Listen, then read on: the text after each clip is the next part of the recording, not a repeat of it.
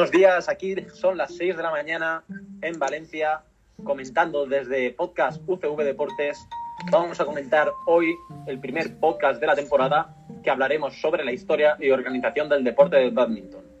En primer lugar, vamos a dar paso a nuestro corresponsal de, de Cuenca, llamado Javier Fernández. Javier, ¿qué nos puedes hacer sobre, qué nos puedes decir sobre la breve des- descripción del origen del deporte asignado?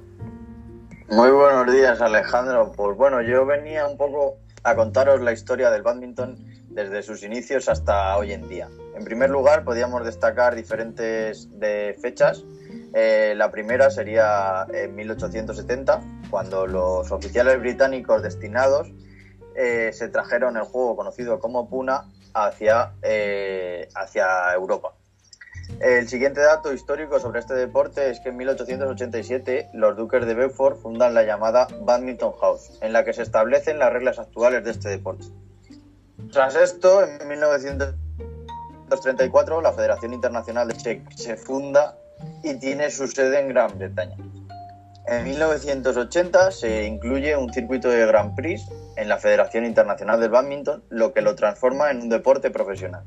Y en cuanto a la andadura de este deporte en los Juegos Olímpicos, podríamos decir que en 1972 y en 1988 apareció como un deporte de exhibición. Y fue en Barcelona 1992 donde fue un deporte oficial de los Juegos Olímpicos. Y hasta aquí todo lo que puedo explicar.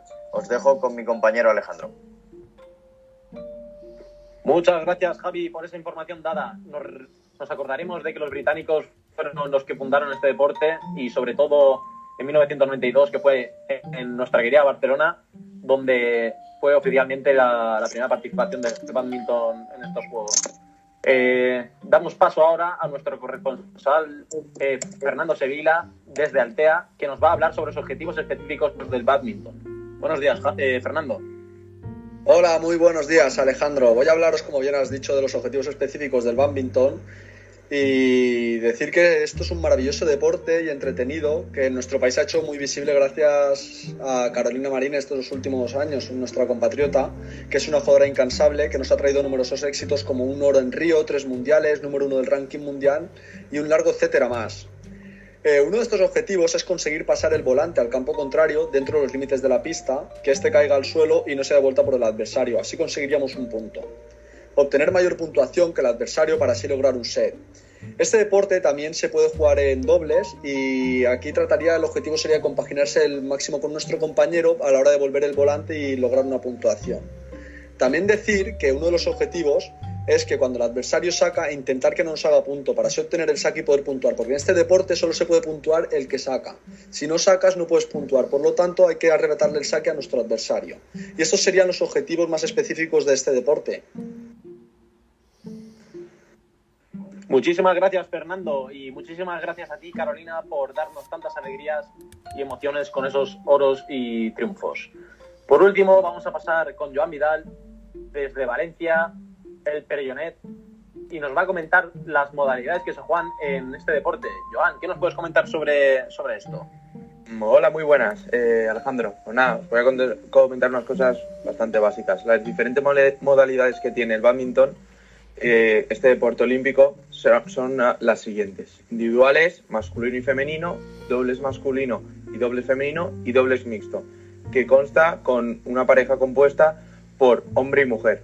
Para un alto nivel de este juego, eh, tendremos eh, requiere una resistencia aeróbica y fuerza y velocidad para que sea un deporte exitoso y vistoso. Y bueno, ya está. Esto sería lo que te tendría que decir, mi compañero Alejandro. Muy bien, Joan, muchísimas gracias.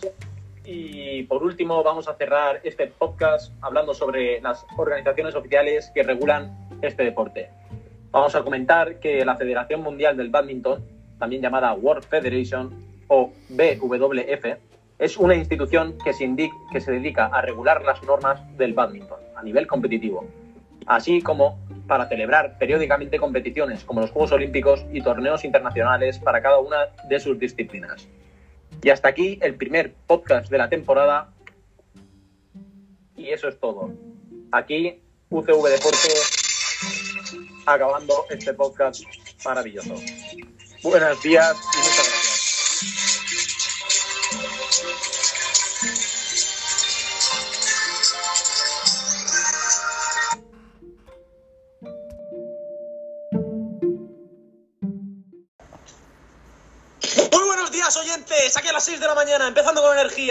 Vamos a hablar sobre el segundo podcast de la temporada, que vamos a hablar sobre espacio, tiempo y reglamento de la movilidad deportiva. Vamos en primer lugar con Javier Fernández, que nos va a hablar sobre el espacio desde Cuenca. Javier, buenos días, ¿qué nos puedes decir? Muy buenos días, Alejandro. Pues mira, aquí estamos en Cuenca intentando llevar la vida lo mejor que se puede y venimos a hablar hoy yo desde mi punto de vista del espacio que aparece en este deporte conocido como el badminton. En primer lugar, destacar que se pueden jugar dos modalidades.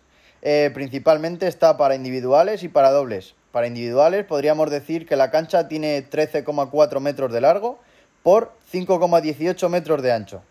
Al revés que en dobles, que cambiaría el ancho de 5,18 a 6,1, debido a que hay dos jugadores dentro de la, de la cancha y necesitamos más espacio. Con esto decir que la cancha se divide en cuatro mitades. En los extremos existen dos franjas de, 0,42 metros, ¿vale? Eh, para marcar la diferencia entre la pista de dobles individual. Tras esto, podríamos destacar que la zona del servicio se encuadra entre la línea corta de saque. Esta línea larga se sitúa a 0,72 metros de la línea de fondo y la línea corta de saque está a 1,98 metros. En mitad de estos rectángulos en los que se divide la pista, podríamos decir que se coloca una red de 760 milímetros de ancho por 6,1 metros de largo como mínimo. Esta red se, coloca entre dos postes de 1,55 metros de altura y estos postes han de ser rígidos, si no, no serán reglamentarios. Todas las líneas que aparecen en el campo deberán estar pintadas eh, con, una, con una anchura mínima de 40 milímetros de grosor. Lo normal es que estén pintadas en color blanco, aunque también otros colores como el amarillo o el rojo están permitidos. Eh, esto sería todo sobre, sobre, este deporte, aunque también cabe destacar que en caso de ser deporte adaptado para personas con dificultad matriz o categorías inferiores para niños pequeños de 6, 7 años, se reducen tanto las dimensiones del campo como la altura de la red. Y esta es toda mi intervención, eh, Alejandro. Eh, os dejo con, mi compañero Alejandro para que os pase al, al siguiente punto. Muchas gracias, Javier. Ahora vamos a dar paso a Nando Sevilla. Nando Sevilla, ¿nos puedes decir algo sobre el espacio móvil, por favor? Hola, muy buenos días, Alejandro. Aquí estamos con un café mañanero para este podcast y nuestros compañeros. Muy buenas a todos. Pues yo os voy a hablar sobre el espacio móvil, que el espacio móvil es aquel que se utiliza dentro de los límites del espacio fijo en este caso. Es aprovechable cada uno de la, cada punto de la pista con tal de lograr el objetivo, es decir, golpear la pluma para devolver a la pista contraria. En individuales, el espacio obviamente es ocupado por todo el jugador, mientras tanto en dobles cada uno defiende su espacio que previamente los jugadores han hablado que ocuparán cada uno de ellos, es decir, su espacio propio, en el que defenderán la pluma. Este espacio puede ser modificado a medida que avanza el juego e ir improvisando dependiendo de la situación de juego. Este deporte, el badminton, es muy particular que fuera del espacio, del espacio de juego eh, fijo no se juegue, debido a que el volante no bota como en el tenis, que aprovechas mucho más este espacio móvil fuera de los límites de la pista. En el badminton, eh, que en una situación de salir del espacio suele ser bastante extraño, como he dicho anteriormente. Además, como en todos los deportes de raqueta, no se puede invadir el campo contrario. Y aquí, hasta aquí sería todo sobre el espacio móvil, Alejandro. Muchísimas gracias, Fernando, desde Altea y a ti también, Javi. Y Armstrong podría hablarnos mejor del espacio. Gracias, expertos. Vamos a hablar ahora sobre el tiempo. ¿Qué dura el tiempo de partido? Pues, como ya sabéis, el deporte del badminton, como todos los de raqueta, pues no tiene un tiempo límite. Entonces se permitirá un descanso que no exceda los 60 segundos durante cada juego cuando un lado alcance 11 puntos y que no exceda de los 120 segundos, acordaos. Entre el primer y el segundo juego y entre el segundo y el tercer juego. Muy bien, hasta aquí todo sobre el tiempo de pausas. Vamos a conectar en directo con nuestro corresponsal, Joan, desde el Perellonet. Joan, muy buenos días. ¿Cómo estamos? ¿Qué nos puedes decir sobre el reglamento? Hola, muy buenos días. Perfecto, y ahora vamos con Joan Vidal desde el Perellonet. Buenos días, Joan. ¿Qué nos puedes comentar sobre el reglamento tan importante del badminton? Hola, buenos días. Pues sí, pues voy a hablar del reglamento del badminton. Vamos a empezar por el volante. El volante debe tener 16 plumas fijas a la base. Las plumas deben tener una longitud uniforme de 62 a 70 milímetros, desde la punta hasta el final de la base. Las puntas de, la- de las plumas deben formar un círculo de 58 a 68 milímetros de diámetro. Las plumas deben tener aseguradas firmemente con un hilo o otro material apropiado. La base debe tener de 25 a 28 milímetros de diámetro y final redondeado. El volante debe pesar de 4,70 4,74 a 5,5 gramos. Bueno, vamos a continuar hablando de la raqueta. La raqueta debe conformar una estructura que no exceda los 680 milímetros de largo y 230 milímetros de ancho. El área de las cuerdas no excederá de 280 milímetros de longitud total y 220 milímetros de anchura total. Continuamos con el sorteo. Antes de que comience el juego se realizará un sorteo y el ganador tomará la decisión sobre la norma específica en las reglas, sacar o recibir primero, empezar a jugar en un lado o en el otro de la pista. A continuación vamos a hablar también de la puntuación, ya que es muy importante a la hora de, de jugar. El partido se jugará al mejor de tres, de tres sets, a menos que se haya acordado de otra manera. El, el lado que primero gane 21 puntos ganará un set, excepto lo estipulado en, la, eh, alguna excepción de la regla. El lado que consiga tanto sumar un punto eh, en, su, en su tanteo. Uno de los lados gana el punto cuando el oponente realiza una falta o falla el punto directamente. Eh, cuando se encuentren empate a 20, para ganar el set tendrá que haber una diferencia de 2. Si el tanteo se empata a 29, el que gane el siguiente punto ganará el set. El que gana el set será el que inicie el juego en el siguiente set.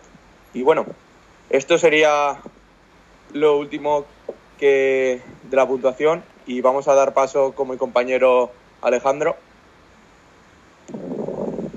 Perfecto, ya, muchas gracias. Vamos sobre los últimos aspectos de la normativa que nos va a dar otra vez nuestro experto Fernando Sevilla. Fernando Sevilla, ¿puedes acabar con la normativa?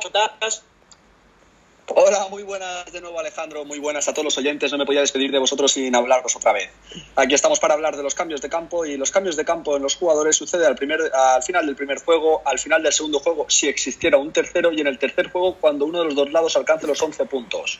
A continuación hablaremos del saque eh, y en el saque hay que decir que ningún lado debe retrasar indebidamente el saque. Cuando el servidor y el receptor estén preparados se iniciará el saque. Al finalizar el movimiento hacia atrás de la cabeza de la raqueta del servidor, cualquier retraso en el comienzo del servidor debe ser considerado como un retraso indebido. Todo el volante deberá estar por debajo de la cintura del jugador en el instante de ser golpeado por la raqueta, zona de saque impar o par. Y ahora habla, hablando de, del lado, eh, si el lado del servidor gana la jugada recibirá un punto. En caso de que el servidor volver, en, en, ese caso, el servidor volverá a servir entonces desde el cuadro de saque contrario. Si el, receptor, si el lado receptor gana la jugada, conseguirá un punto. El lado receptor pasará entonces a ser el lado servidor. Y hasta aquí es todo sobre el saque y los cambios de campo, Alejandro. Muchísimas gracias, oyentes, por escucharnos por segundo día consecutivo. Recuerden, muy buenos días y sigan conectados porque volveremos más fuertes que nunca. Eso es todo.